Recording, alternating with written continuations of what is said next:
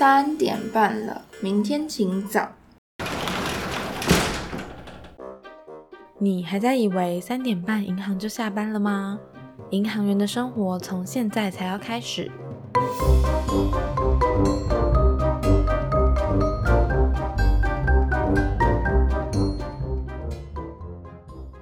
这里是下午三点半，我是 Amber，我是丹丹。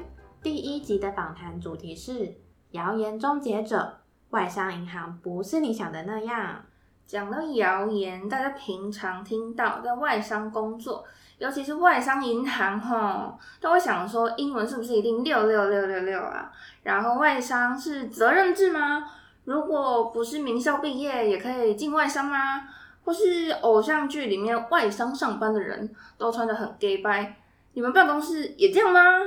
最后最重要的就是外商福利一定好，薪水高，日子爽爽过。这些到底是谣言还是真实？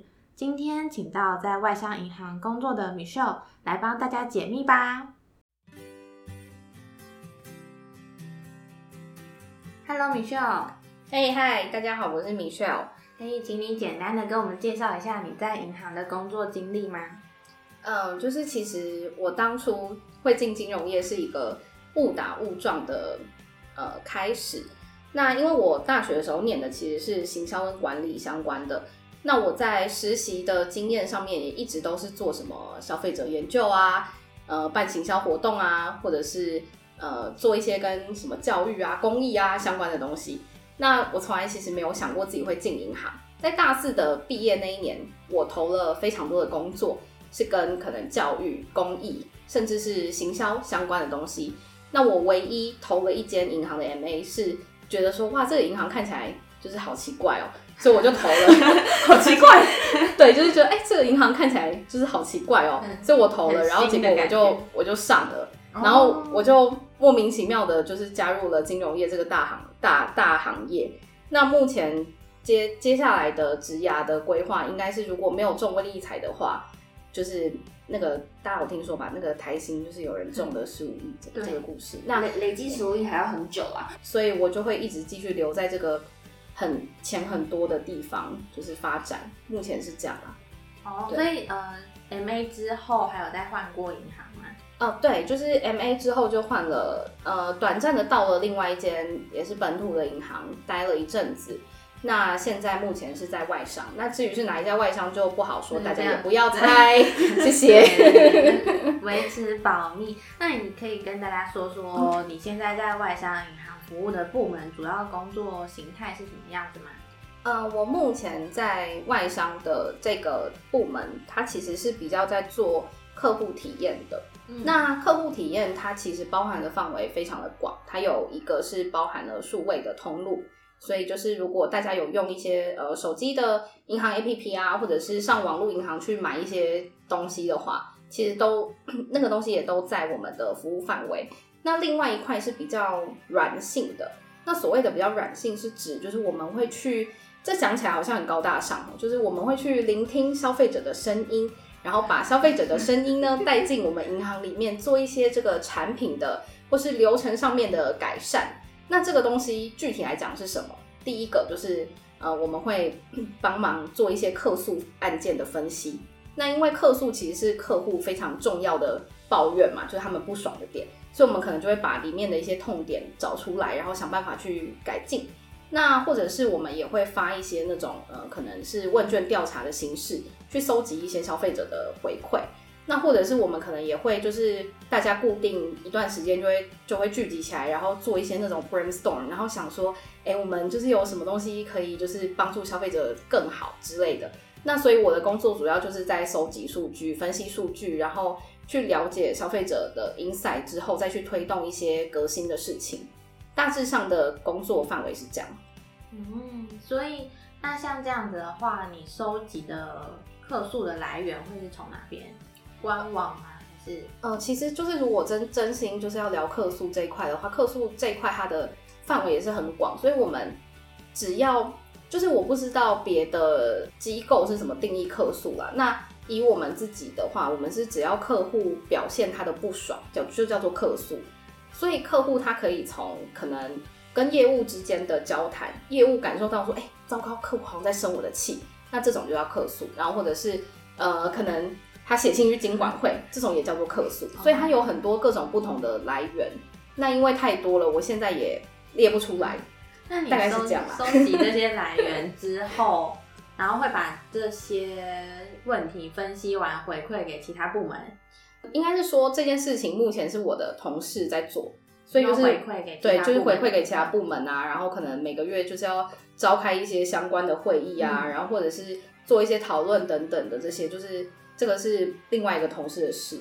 所以如果大家对处理客诉非常有兴趣，然后你的就是观众有很多留言敲碗想要听客诉的话，我们可以就是找一个机会找我同事 来跟大家聊聊，就是他整个作为客诉专家的这个心路历程，这样。哦对，但是你你就是收集完、分析完这些客诉之后，跟其他部门合作上会有什么阻碍吗？会不会有些部门的人觉得，嗯，我的产品就是这样子定义啊？那其他客人怎么想？你只是为我的工作增加负担而已。嗯，就是我们跟其他部门之间的合作，其实其实有，嗯，应该是说有一些部门他会很在意说，就是客户给他的一些反馈。那这样子你要推动一些东西会比较顺利嘛？推动一些，产品设计，对对对，可能是就是 PM 的工作嘛。嗯。那他们有一些 PM 可能会觉得，哎、这个还不错，那他以后会把它纳入下一个改版或者什么的。但是有真的有会效真的会有效，有，所以你有看过，对我有这样改，对对对，我有看过，真的因为这样，然后所以就是有一些流程或是有一些设计，就是会做出改进。嗯，那可是大部分的时候，我们去评判说一个客户的痛点到底要不要真的去把它改进这件事情，其实也会牵涉到成本分析，嗯所以就会变成说，如果我们觉得改这件事情要花的 effort 太大，可是它实际上能够带来的效益，或者是让客户满意度的提升，不管是客户满意度的提升啦，或者是在就是可能财务面，就是说，哎，我们改了这个功能，会不会让客户愿意多投资一点进来啊，或者什么的？万一这些东西其实它没有，就是没有 check 过的话，嗯那这个改变就会推进的比较慢一点，因为它的 priority 可能就不会那么前面。嗯对对对。所以你在跟其他部门沟通的时候，要用英文沟通吗？所以现在是要开始就是 speak English 吗？跟其他部，我我们也可以开始 speak English 啦，I'm totally okay with that。呃，跟其他部门沟通的时候，要不要 speak English？嗯，我觉得这是一个很很难，就是一言以蔽之说要或不要。那因为现况是，就是其实台湾的不管是银行啦，或者是其他产业的外商，都会有非常非常多的所谓的 international talent。那他们可能是从香港、从新加坡、从欧洲、从世界各地，或是有一些有一些像这种跨，像我们这种比较跨国性的银行，我们是会有 region 的。Region 的人可能很多都是新加坡人、印度人、香港人。嗯那基本上你跟这些人之间沟通的语言，唯一的共同点就是英文。嗯所以只要你参加的会议里面是有不能讲中文的人，我们就要讲英文。嗯那如果你参加的会议里面全部都是台湾人，嗯那你大家一起坐下来还讲英文，也就是有一点。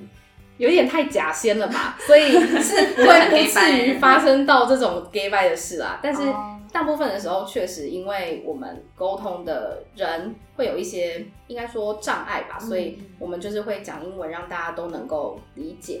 当然啦，在外商里面也不是每一个人的英文都这么好。我的同事们曾经就是有听过非常多因为英文不好而闹出的笑话，那我自己也有经历到一些。那我曾甚至曾经就是有那种刚开始去的时候写英文信不太会写，呃，因为我们内部的信有时候会 CC 给一些可能比较高的主管，那高的主管可能就是一些外国人，所以呃信件大部分的人习惯都是写英文，所以我一开始就是进外商的时候，我真的超级不会写信，我就是那种会去 copy 网络上的范本。你说 Google 翻就是译吗？呃，不是 Google 翻译，哎、没有 Google 翻译有一点太过分了。写信的模板，对，就是就会 Google，然后写说，嗯，英文信 template，或者是外商英文信 template，然后或者是我甚甚至曾经有因此就是买过一堂就是好好的课，就是我为了要去学习如何写出好好的的英文信。嗯那有效吗？我觉得那个课还不错，但是因为他没有业配，所以我们就是私底下就没有，就只能这样讲。哎、没有业配，所以我们今天不做这件事。但但就是我那时候确实是有买了一次，买了一一一堂这样的课，然后我去学怎么写信。那但是我写出来的信还是很很像模板，就是别人写英文信像不像模板，好像蛮容易看出来。就是比如说什么 Hope this mail finds you well 之类的这种，就是当做开头，就是觉得 哎这人好 gay bye 哦，哎一定是超模板这种 菜鸟菜鸟，就是菜鸟会写出来的信。所以其实就是一定会有做过这样的事情啊。然后曾经有一个主管还跟我讲说，他他觉得我应该要去上英文课，就是我英文不够好到就是到底。如果你未来就是有长久的希望可以在呃，外商上班的话，如果你的英文可以更好，你会有更多的机会去做更多事。那他讲的其实也没有错，不是我的英文真的不好，而是就是不够好到支撑起我的野心，应该是这样子。对对对，所以就是英文它不是一个境外商，你一定要就是英文顶呱呱，不是这样。可是如果你想要去更远、更高的位置，就是英文它会是一个很重要的工具啦。对对对。所以这么听起来，开会也都会是用英文在沟通嘛？就是如果有啊非中文系国家的人，嗯，开会的话，对。然后，而且因为现在因为疫情的关系嘛，所以其实实体的会议很少。然后我们就很常很常会有那种 con call，嗯嗯嗯，然后大家就是世界各国的人就会一起 call 进一个就是会议室里面。有时候你就会听不懂俄罗斯人讲英文，嗯，这时候怎么办呢？我有一个同事教我一个我觉得真的很厉害的招，他就会说：“对不起，可以请你再讲一次吗？”然后如果那个同事就是再讲了一次，然后他还是听不懂，嗯，他说：“哎，不好意思，那你再讲一次。”然后那个人可能就会知道说：“哦，他可能讲太快啊，或者所以他就会慢慢的再讲一次。”那这时候如果你还是真的听不懂，到底要怎么办？我同事就说：“你就叫他写下来，写下来总不会错了吧？”因为你听英文可能有因为口音的关系，或者是因为收讯的问题，你会听不懂，很正常。那这时候要怎么办？就是要写下来，这是可以被原谅，就是听不懂。你要想，因为比如说跟你开会，他讲的英文你听不懂，他也不是母语人士啊。哦。印度人就是讲的口音那么重，他其实就是也自己也知道。那比如说像俄罗斯人，他的母语也不是英文，所以大家都可以互相的体谅彼此。哦。英文没有那么好。有一些人就会讲说啊，去外商英文是不是会进步？我觉得这个问题也很 tricky。我觉得介于会与不会之间，会的点可能是因为你会更敢讲，你就会觉得说哎有什么好，有什么了不起？反正那些那些那个什么什么人，还不是都讲的那么开心，我有什么好怕？可是另外一方面，就是你的文法错误的时候。其实没有人会纠正你，所以你就会一直带着那些错的东西继续下去。可是你就会变得超级无敌有自信，觉得哦，我英文真好，就是学会听奇怪口音，就是 就是 totally OK，就哎要讲英文是不是？哦，可以可以没问题。然后甚至会发展出一些就是很奇怪的文法或者那种。很奇怪的讲法，一直以为是对的，但反正没关系，因为沟通就是双向的嘛，所以听得懂就对，就大家互相，大家互相都就是不要太太计较这样。但不会有就是那种，呃，因为一开始进去，然后怕被与会的人发现你英文不好，所以假装听得懂的时候嘛。其实不只是英文啦。我们在做每一份工作一开始的时候，都听不太懂别人在讲什么，这个是很正常的。所以大部分的人应该都有那种开会然后不懂装懂的经验。那我觉得其实这个 就是跟我一开始进去的时候听不太懂他们在讲什么，还是这样哈拼命的微笑点头写笔记是一样的事情啊。所以我觉得其实这个还还好，就是久了就久了你就习惯了。呃，要么你就习惯，要么你就是继续不懂。因为你总不可能参加每一个会，就是难道大家都有把握说参加每一个会就是都听得懂百分之百吗？不可能嘛！你一定会有一些点听不懂。那那时候那些点听不懂，你要怎么办？就是不懂装懂过去，然后自己再去问嘛，对不对？所以就是大家的处理的方式都还是一样的，它不会因为是本土或外商有差别这样。对对对，所以你们很常开会吗？听起来好像。我觉得，我觉得看工作性质。那我的这个工作，我要跟很多不同的人一起去合作，可能找出一些痛点，或者是要想办法要怎么去修理一些痛点。嗯，所以我的会确实是会有一点点多，然后再加上因为我的。与会的人很多时候都是一些外国人，所以我确实每天要用英文的比例非常非常非常的高。然后我甚至有时候高到就是我下班了，跟我朋友在传讯息，就是还有点一瞬间会切不过来，想说，哎，对，现在要开始打中文喽，这样。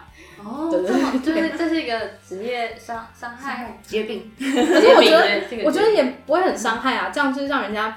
大家全世界都知道你在外商上班，因为你 怎么连连赖我都写英文，哇，真的是很高级。这是个谣言嘛？对不对？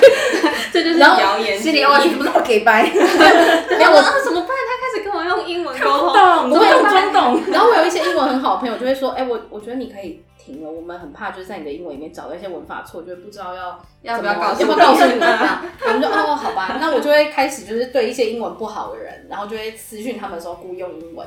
我就会说，哎、那个怎样怎样，我们今天什么什么，然后就是很 gay 白这样，然后他可能就会回我中文，我继续回他英文，好快乐。欺善怕恶。对，我就是我就是这样的个性啦。还是会不会有，就是你的朋友比较英文，呃，可能程度没有这么高，但是开始用英文回你，不会，不会，我改不会，变他人不会，不会，不会改变的。大家都还是习惯用自己的语言，哦就是在自己的 comfort zone 里面。也是，所以那你就是参加这么多会议，嗯会看到，就是有时候还是会实体的见面嘛。那见到的这些人，会不会每个人开始争奇斗艳？每天看到的人都浓妆艳抹？哦，你是说就是关于很多人会讲说，哦，在外商上班是不是都要穿超高的高跟鞋，然后或者是化穿的就是超美，然后后一喷一口红包然后就是一定要对名牌包，然后身上名牌是香水这样。对嗯，没有，确实有非常非常多的前辈曾经有跟我讲过说，外商就是给。不是，也不是给白，不能这样讲，就是外商就是很光鲜亮丽嗯。那他们他们会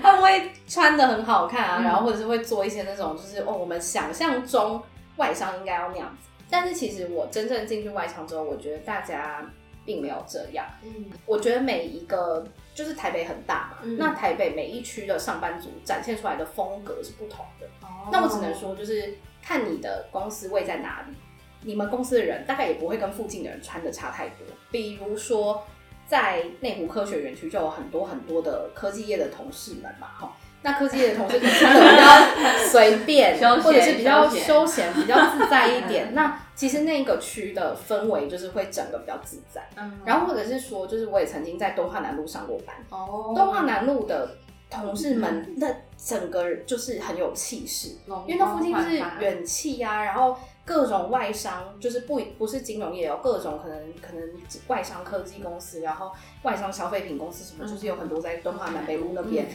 然后，所以那边的人穿的衣服，就是又是跟内湖的人又是完全不同的样子。嗯我觉得它其实受到的会是你的办公区在哪边而有所影响，而不是在外商里面就是真的超多人开会都背名牌包。而且你要想哦，我们开会的时候，就是你就算背着名牌包来，你名牌包也是放在座位上啊，你会背着名牌包走进会议室，然后在那边等着那五公分的高跟鞋说：“大家好，我是女士，我来开会了。”会这样吗？不会啊。所以就是其实你要说争奇斗艳，我觉得也是不至于啦，但是确实是。现在在上班的公司有比我之前待的公司就是穿的更整齐一点，就只能这样讲。嗯但是也不会不会到让人觉得说啊天哪，你们每天穿这样不会觉得很透不过气嘛？就是也还好。哦，对，讲到透不过气，所以工时是很长的嘛。你说我的工时嘛，嗯因为我们公司我觉得要先定义一下，就是金融业正常的人的工时，嗯就是我们金融业的话，大概就是每天从早上。嗯，不一定看公司，但是可能从早上八点半到九点开始上班，然后上上到五点半、六点、七点可以下班，表定不一定表定是这样。嗯但是外商有一个很应该说有趣吗？外商的制度跟一般本土银行不一样，嗯是外商全部的人都是责任制，我们没有很明确的上班打卡跟下班打卡的时间，嗯所以换言之就是，如果你今天工作提早做完，或是你家里有什么事，你要提早走是可以的。嗯它给你非常非常大的弹性。大家如果对自己的工作负责任的话，你当天真的有一些非得要完成的事情，你就会留下来做完。嗯如果说你当天真的家里有事，大家也都会体谅你可以提早回家。可是我必须说，就是在我觉得在外商上班的人是比较认真在上班。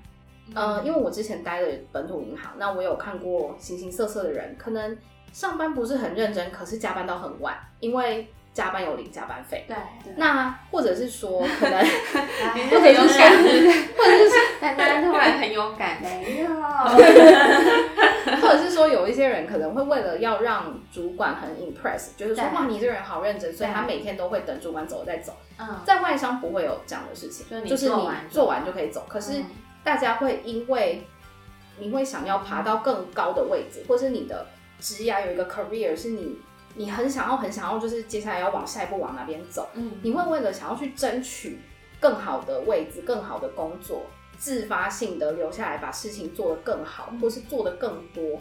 这样子的状态就会变成是你随时丢球都有人在接。外商跟本土银行还有一一点不同，是因为本土银行下班就是下班，我们没有任何的 device 是可以可能收到公司的 email，或者是我们也不能 remote，就没有这种事情。嗯你不在办公室的时候，你是什么事情都做不了。可是外商不是，外商是他可能会给你一个 token，让你回家之后可以上网，或者是哦外商是他可能会让你的手机收到 email。啊，我知道那个 token 就是疫情的关系，所以之前我服务的银行也有要试图做一些远端工作的计划，对，但是因为那个 token 据说是蛮贵的，可是我觉得在外商来讲，因为他们是 global 的银行，所以对他们来说，好像拥有 token 是各个国家的标配。哦就是他为了要让你，比如说，假设啦，你真的是很高阶的主管，那你的外商的母公司跟你的时区是不一样的。假设你母公司在欧洲好了，嗯，那假设它的时区跟你的时区是不一样，然后你们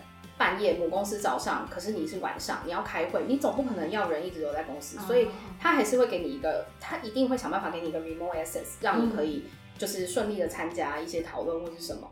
所以这个我觉得这个 token 这件事情，或者是 remote 这件事情，在外商来讲，好像再正常也不过的事了。就是我想跨国企业应该在疫情之前都已经准备好远端工作，我觉得是这样子，嗯所以就会变成说，有一些人可能是他下班先去回家弄小孩，嗯。然后煮饭什么的啦，然后到了晚上十点之后，嗯。他就会开始好，我再回一下信这种，哦。所以就会变成你随时你随时发信问问题，你随时丢球都有人在接。然后我觉得这样的事情其实是某种程度上，我会觉得算是幸福啦，因为变成说大家都很真的很在意自己的工作，很有责任心。可是某一种不幸就会变成是说，因为大家都一直在往前走，所以你也不能脱队，你也不能像以前就是在。在本土银行有一些主管，可能就是他下班就下班，然后没事就没事，这样、嗯就是很很快乐的切割的很干净。嗯我觉得这个是有利有弊啦，我自己的感觉。嗯，所以你们是那种假设今天没有进办公室，也不会有人问你今天怎么没来。我们还是 不好多说，这个不好说，是不是？不是这个这个问题，就是看你的人缘啦。那如果说你人缘本身比较不好，搞不好你一整天不进办公室，没有人会发现啊，对不对？大家可能以为去开会，对，大家可能以为去开会，为什么？可是万一你要想，万一如果你一整天没有进办公室，然后都没有人问你，那你是不是也是蛮可怜的，对吧？所以还是会问啦，尤其是主管还是会了解一下，说，哎、那个，哎、那个今天怎么会谁谁谁没有来？他是不是 work from home？嗯，或者是啊，今天那个谁谁谁是不是他去哪边开会还是什么？就是还是会稍微知道啦，嗯不然也是蛮恐怖的。呃，所以这样工时长，然后又责任制，听起来应该是没有在申请加班费，对不对？对，就是嗯像我们刚刚讲的，因为呃，就是我们跟本土银行的不同，其中一点就是加班费。我其实不是很确定说，就是它是一个怎么样的计算的方式。嗯那确实，我曾经有听过有一个呃，在本土银行的前辈跟我讲过，然后他在本土银行待了三十年，哦他跟我讲过说，他年轻的时候流传过一句话，说外商呢就是用一点五个人的薪水，然后请你来做两个人的事，嗯，这种就是，所以意思是说，先多给你一点对对，他会给我，嗯就是外商的薪水比较高这件事情，我觉得可以成立，也不一定成立。然后原因有很多，首先其中一个原因是因为我们是责任制，所以工时势必可能会比一些传统银行还要再长一点，嗯这是一个。那另外一个是说，因为我们人在转职的时候，嗯谈薪水一定是要谈到比较好，你才会去转嘛，嗯否则的话就是干嘛呢？对不对？所以，所以你说别人很多人会讲说外商薪水很高，外商薪水很高，嗯可能也都是谈出来的，它其实是 case by case，不一定是。大家所看到的就是哦，每一个人都拿很多，嗯。那一定也有就是薪水比较低的，或是甚至有一些是约聘的嗯。人，那也有一些可能薪水超爆高，嗯。那所以就是这个东西我也不太好去评论，因为我自己是觉得我付出的呃工作的努力，还有我的工时是对得起我的薪水的，所以我没有合理。我没有特别贵，啊。在这边就是如果有人听到的话，哎我没有特别贵哦，这样。哦，对。了解。所以工时那一整天下来，午休的时间就也是一个小时吗？还是会跟其他传统银行或者本土银行来说，相较给的休息时间更多？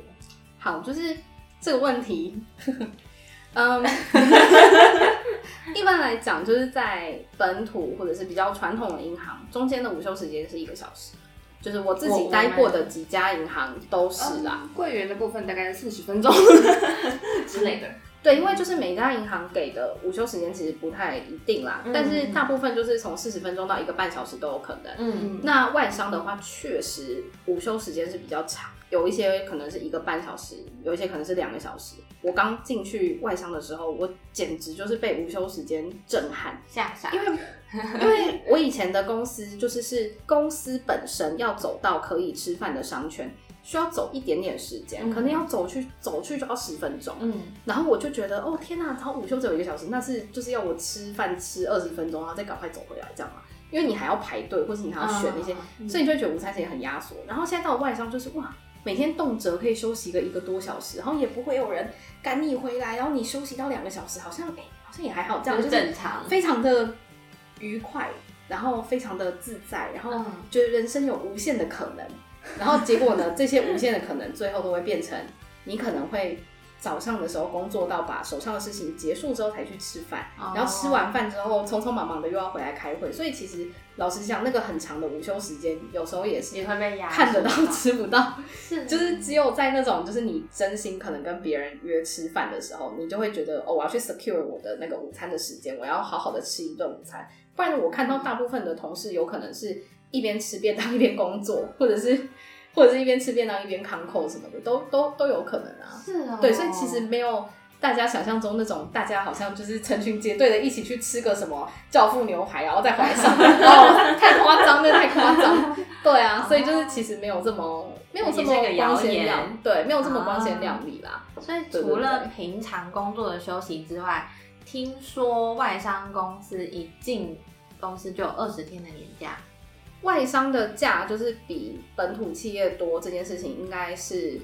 应该不是一个谣言，嗯应该它就是它就是这样。是是。我不知道到底为什么会演变至此啊？嗯那也有可能是就是啊、外国人比较 work life balance 啊，比较 gay 白啊，就在讲说什么 啊，我们就是要让员工身心灵都休息，所以我们才创造更高产个对对对之类的。听说国外本来价就给的蛮多，法国是不是？因为我那时候在法国交换的时候，他们几乎整个八月都不在办公室，就是 summer vacation 对啊啊，大、对。大家就是去开心的 summer vacation，、哦。然后 然后每很 想放假放暑假，每一个国家的状态其实也不一样。我有听过，就是那种在日本工作的朋友，他们是讲说日本的国定假日非常多，然后原因是因为日本人的特休，就是公司给的年休是没有人敢休的，就他们是那种生病到快要死，他们还是会去上班，哦。所以。变成说政府要强力的介入这一块，说我就是这时候是国定假日，大家都不准上班，大家都休息。嗯，所以就是每个国家制度其实不一样。那以嗯台湾劳基法来讲，就是什么第一年工作七天啊，然后什么第几年才能十天对什么鬼的啊，外商没有在管那个啊，外商确实是都比较多。以我自己，然后还有我身边的朋友在外商工作的经验，二十天是保守，就是还有一些企业就是菜鸟进去就二十天的意思吗。对，然后还有一些企业可能是更高。那当然也有一些就是披着外商皮的，就是本土企业，嗯就是是没有这么多啦。所以其实也是看。那确实我们新鲜人就是进去外商就是二十二十几二十天二十几天。对对对。那哦，会看得到吃不到吗？还是都吃得到？嗯，以我自己的观察，因为我加入也没有很久，但是以我自己的观察是，大家确实都会充分的休息。嗯，就是大家都会 充分的休息那。那那就是会这样子说的原因，是因为我们二十几天的假里面，其实有一部分是叫做 compliance leave，然后 compliance leave 有在其他的以前在本土银行叫做就是强制休假的嗯就是强制休假。那强制休假它其实是一个内部控制非常重要的一个手段嘛，嗯就是嗯我让你这个人这五天这七天都不可以。工作，然后我让其他人来带你的工作，看看有没有什么舞弊的行为发生。所以这个东西它是非常非常重要的。所以他就会逼你说某一个时段你一定是要休假。这样的状况下，你就当然会得到充分的休息啊。就是以前以前我印象中，我印象非常深刻。我那时候在第一间银行的时候，我的假刚开始新鲜人只有七天，嗯，然后七天里面竟然有三天要连着休。我那时候就是觉得，哦天哪，我心好痛哦！就是 我七天就已经那么少了，然后我还有三天一定要连着休，那我就是其他几个月我是要去死吗？然后我现在就是到了外商银行之后，因为我就是小菜鸟，所以我其实加入不满一年，所以我的假是有被 partial，就是没有拿到真正的二十天。可是我还是有规定有，就是其中的必修的有几天要连在一起修。然后我最近又开始了一种，就是怎么办？我的假好像又有点不太够，因为如果我十天要一起休的话，那我其他天就是剩下一点点，这样就是有点有点辛苦，就是不能每个月都休，这样不像我的同事，可能就是他们休完十天之后，他们还有十几天，然后我就会觉得哦，好羡慕哦这种。然后我我现在就是有点不行这样。但现在我现在出国啊，对，而且我知道我现在讲这个就是有点欠不 但不能出国还要连休十天的话是蛮累。就会休到不想去上会吗？可是不会啊。可是你不觉得，假设今天你有十四天的假，就是有很多事情可以做啊。可能每天早上都可以去运动啊，然后每天早上都可以自己煮早餐啊，然后每天中午的时候就可以打扮漂漂亮亮的，然后去吃那种划算的商业午餐啊。哎，商业午餐都只有在就是平日的中午有哎，我觉得这个真的是对上班族很不好，就是他们就是给商业的商业午餐，可是像比那些商业午餐就是。比如说，你有可能就是平常就是中午，然后跑去那种吃什么那种超爆高级的商业午餐，也不可能啊！你们有两个小时哎，可是两个小时是刚刚已经讲过了，他有时候是吃不到的，然后。所以你又不可能去做这件事情，然后你就会觉得哦，怎么会这样子？就是很就是对，很气。然后所以我就是要趁平常是没有人的时候，就是去很多地方啊，然后或者是出去玩啊，然后去回回去乡下陪一下阿妈，然后跟男朋友约约会。哎，就是十四天就过啦。我转职假 每一次转职假都休超过十四天啊，十四天是很容易的。通常十四天，如果是我的话，就是每天睡到中午再起床 之类的。哦，我以为大家休休长假都出国。那不过像你说可以充分休息，是指说如果这个人他确定就是在休假期间，公司的人是不会打电话给他，还是不能打电话给他的吗？嗯，我我知道有一些公司的规定会很严格，是严格到说就是公司人不能找他。对。但我觉得这件事情啊，休假的时候到底公司能不能找你，这东西它其实没有一个很一定的规范。嗯，这个我觉得是很看主管风格，就是你的主管你在你们 team 里面的重要程度以及主管的风格。如果你的主管是那种，我有遇过很多主管是很像妈宝，他就是什么事情他都一定要问你，就说哎那个。那个什么什么什么，真你觉得怎么样？然后就想说，可是你是主管啊，你决定就好了。就是有我有遇过那种很像妈宝的主管，然后或者是我也有遇过那种没有办法自己做决定的主管，或是有一些那种搞不清楚状况的主管，不管是在休可能强制休假，或者是你在休那种我就是一天，他都一定会想办法打扰你。但是也有那种非常独立的主管，他就是一个哦没关系，我自己可以处理的。所以我也就是我觉得这个是真的是很看主管的调性啦。这个应该是跟在每个应该每个公司都都一对，就是都一样，就是都看主管调性，所以它就是没有什么本土跟外商的区分。我觉得，嗯，好，所以讲完了休假跟薪酬福利啊，接下来我们会谈论到在外商银行关于升迁的难易度。像米秀本身不是在呃不是一开始毕业就进这间外商银行嘛，嗯，那是属于这种外来。已经有其他银行经验的行员，未来在升迁上会比较困难吗？我觉得其实每一家银行都会，呃，比较优先的去看重或是栽培他们当时每一年选进来的 MA。我觉得这是一定的，就是他们一定就是会，就是以各银行都一样，我觉得都是都是会以。M A 为最优先的，可能如果你想要提拔，或者是你要给他更多机会，都都会是以这一群人是最最优先去重点栽培。接下来的话，其实就是各凭本事。然后我觉得以外商来讲，就是因为大家的企图心嘛，或者是说那种主动的意识都很比较强，相较于本土是可能有一些银行是比较在意，就是呃团队合作或者什么，我觉得或是年资。但是我觉得在外商，可能年资的影响以及就是团队整体的影响，我觉得没有那么重，所以就是大家基准上还是公平的。我觉得算是没有什么特别说哦，就是一定只有谁谁谁可以升迁，或是一定只有什么什么学校毕业的以后才可以当主管，就是并没有这种事情。对对对，所以也没有很重的名校迷思之类的吗？我觉得名校迷思这件事情，就是大家都会还是大家都会对金融业有一种很奇怪的想象，嗯觉得说好像进金融业的都一定是要什么呃财什么很厉害的学校，或者是很厉害的科系，或者嗯哦一定要念研究所。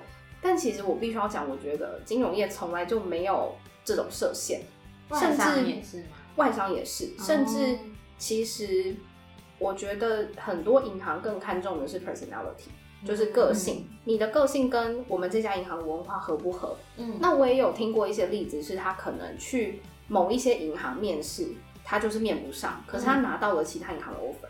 那你会说，这些银行当然是都差不多等级的啦。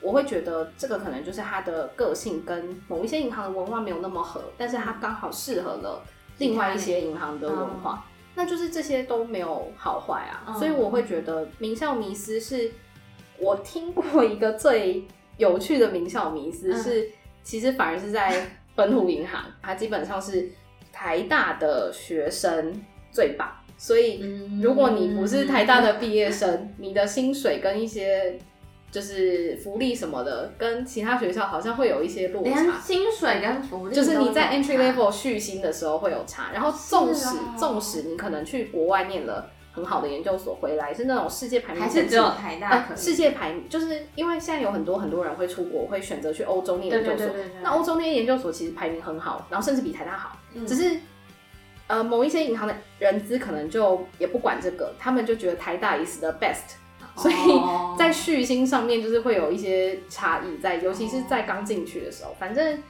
就是这个反而是我听到是本土银行比较会有这种迷思，其实其实就很像就是在选 MA 的时候，就是嗯大家会发现外商银行对于学历是没有什么要求的。哦，真的就是不会特别一定要研究所毕业所以会有非常非常多大学毕业生会选择先投就是外商外商，因为他们也没有别的选择可以投。名校当然会是你拿到工作的拿到面试的入场券，嗯可是嗯从此之后工作就是看个人表现，嗯不太会有人一直去起你底说，哎呀那个工作表现很好，他只有什么什么学校毕业，啊有那么无聊吗？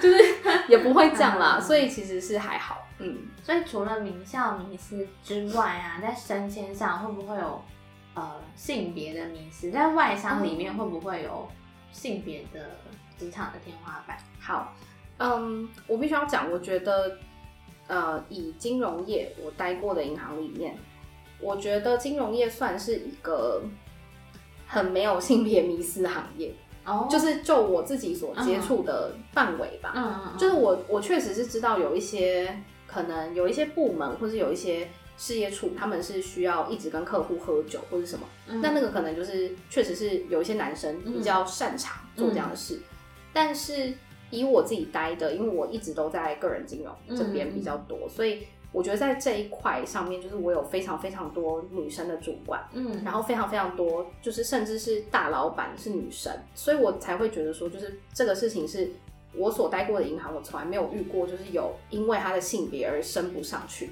的问题但是。比例上，哦，比例上的话，因为我现在待的银行，我觉得好像女主管还比较多。哦。然后以然后这件事情就是在我之前的银行，就是好像也是。我之前自己待过的呃几家银行，比如说事业处处长，嗯嗯。这样很很大了吧？嗯。因为董事长就是只有一个嘛，对就是出钱最多的那个人嘛。那董事长那种那种真的是管理职，那个我们嗯不算的话，是以事业处的处长或是事业处处总长经理或是总经理那种，就是我都有遇过是女生。哦那以我们现在的银行也确实从来就是从以前到现在也不会说什么啊，我们好不容易这个才出现了一个女生的嗯什么处长，这种不会不会是这样。就是大家都是很公平、很平均的在竞争这个机会，我觉得、嗯我的感觉是这样啊。那当然，就是这是以我一个小小 staff 的观察。那如果嗯你在往上升，会不会有什么不一样？就是我也哦不不确定。对，也是。那最后有没有一些你觉得进到外商银行跟本土银行比较起来，对你来说很惊艳或者很特别的福利，可以跟大家分享一下。我觉得很好，很惊艳的福利就是有两个，一个是我觉得上上下班时间很弹性这件事情，我有觉得很 surprise，因为我原本以为大家就是会早上七点的时候就坐在座位上面，然后一路工作到晚上七八点，因为就像我们所有对外商的人有迷思，都是一样，就觉得哇好可怕，感觉很超这样。但是我后来觉得其实还好，大家还是。会尽量的去着重在 work life balance 啊，尽量啦，对，尽可能啦，这是第一个。然后还有长长的午休时间这件事情，我一开始真的也是很开心，我就把我的电子书带到办公室，觉得我每天都可以 花一点时间好好阅读。结果最后那些时间都被我拿去睡午觉，就是没什么用。啊，所以所以是可以可以睡午觉。哎，是哎，我们就是其实其实对，就是会有很多人会讲说外商不能睡午觉，但我要来打破这个迷思，就是其实。还是很看你们 team 的氛围啦。如果你们 team 就是大家确实都没有人在睡午觉，那你也不要乱睡了。那可是如果你们 team 是有人在睡，那就是可以睡这样。那因为我之前在别的外商公司实习过，然后确实就是没有人在睡。对，所以就是这也是很看就是管理风格。对，然后 party 之类的。或是圣诞节啊，这种外国人重视的节日，我还没有遇到，还没遇到。对我还就是还没还没有遇到过复活节这些都 没关系，我到时候如果就是有的话，我会再联络你们，说，哎，我们可以再录一集哦，这样。就是哎，就是哎，就是上次大家很喜欢的明秀又回来了，哎，这样吗？好啊。然后，然后福利的话，就是我有听说过，就是有不是我们公司，但是有别的公司的产假特别长。非常的长，就是一般来讲哦，就是我们科普一下，可能有很多听众还没有到这个结婚生子年纪。我们科普一下，就是一般公司来讲，正常正常来说，就是如果你产假可以让休满两个月，就是正常，对，符合劳基法。然后，然后有一些人，有一些公司可能会给你一些额外的福利，像是如果女生怀孕的时候可能会有呃产检假，然后或者是爸爸可能会有什么陪产假或者什么的。但是那些天数好像都不长，嗯，然后我就是有听过有人讲说，就是有一些银行的陪产假好像可以到一个月，我觉得陪产假对，是连续放的吗？连续放一个月，就是帮妈妈做完月子再回来上班的时候，然后或者是有那种女生的光是产假就有那种半年一年的。一年产假是育婴假吗？对，可是好像就是他们在育婴假的过程中是，而且这是有薪的，对不对？好像是，但是我没有很确定，就是反正也是有一些 rumor 啦，对。但是我也是，对，反正我就是觉得这个可能是一个讲出来大家会觉得哇很 surprise 的，就是原原来外商就是有这么优秀的为我们国家的就是下一代着想，对。然后就有听说，所以我之前很久以前就有听过哦，因为因为我。大学毕业没有几年，我也还很年轻啦，所以我之前都是听前辈讲说什么，如果女生要生小孩之前，绝对要先考量，就是这个办公室的环境是不是友善生小孩，因为有一些办公室环境可能是对于要去生产的同事会特别的不友善，或者是对于那些明明可以休两个月的产假的同事会觉得很阿杂，或者是他怎么可以他怎么可以休，或者是说呃公司会特别不想让你请育婴假。等等，虽然说育婴假是，就是你请了，反正也是不知薪，或者是支那种很低的薪，可是还是会有一些文化上的差异。但我觉得以外商来讲，应该是没有人敢这样。你说没有人敢不让你请假？对，可是大家都会欢欣鼓舞的送你去生产。大肚子就，呃，可是我，可是我还是要帮其他金融业澄清一下，我觉得其实大部分的金融业应该。都还好，因为因为金融业金融业，我也是觉得，我看到身边的姐姐们要去升都还好，因为我我必须要讲，因为金融业是一个高度监管的行业，所以在很多就是跟劳基法相关的事情上面，大家会很认真，所以才会显得说，好像很多人会讲说，哦，金融业是很高薪的产业。嗯，其实某种程度上，虽然可能是，就是我们金融业的 entry level，你做柜员的薪水可能会比。很多很多的产业好一些，对，那这可能是一个产业之间的差异，这是一个。那另外一个点，可能是因为我们被高度监管，所以在某种程度上，你为了要合法规，你必须要做出很多所谓的福利，虽然它其实就是劳基法的保底而已，但是就是会相较之下，好像金融业的人过很爽，他们为什么都可以领加班费？这种 就是没有办法，因为很常被查，啊不然你知道违法吗？对，也是。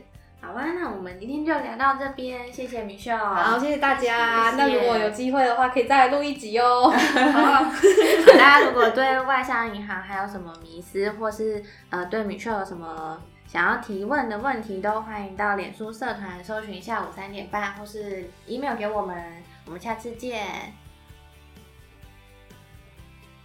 下集预告：洗钱防治发大财，交易间的柯南就是你。我的话有一个，就是我比较专门的的的业务是看新闻，所以每天早上就是喝咖啡 看新闻。好像发现还不错，洗钱防治的待遇好像还不错。哦，可能是一些网拍的纠纷，嗯然后买卖家之间不开心的话，就互告对方的账户是诈骗账户这样的情形。